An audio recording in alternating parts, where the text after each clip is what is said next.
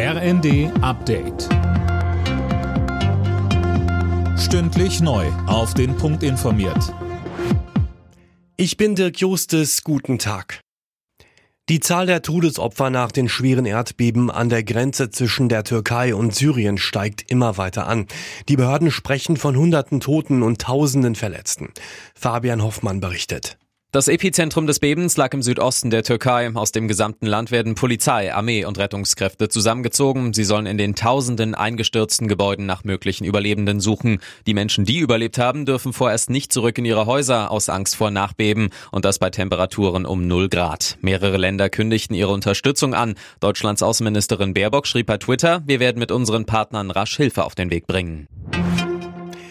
Opposition und Kommunen haben keine großen Erwartungen an den Flüchtlingsgipfel von Innenministerin Faeser.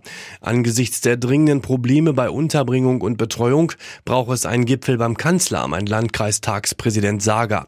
Ähnlich sieht es Unionsfraktionsvize Andrea Lindholz im ZDF.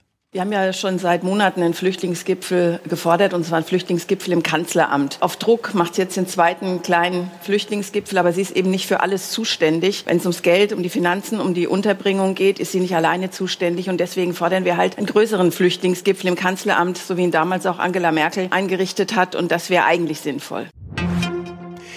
Bei der Post wird heute und morgen wieder gestreikt. Vor der nächsten Tarifverhandlungsrunde will die Gewerkschaft Verdi nochmal Druck machen. Schon in den vergangenen Wochen hatten zigtausende Postbeschäftigte gestreikt. Millionen Briefe und Pakete blieben liegen.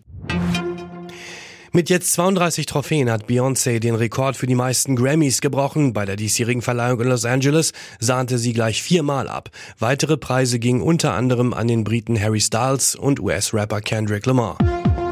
Alle Nachrichten auf rnd.de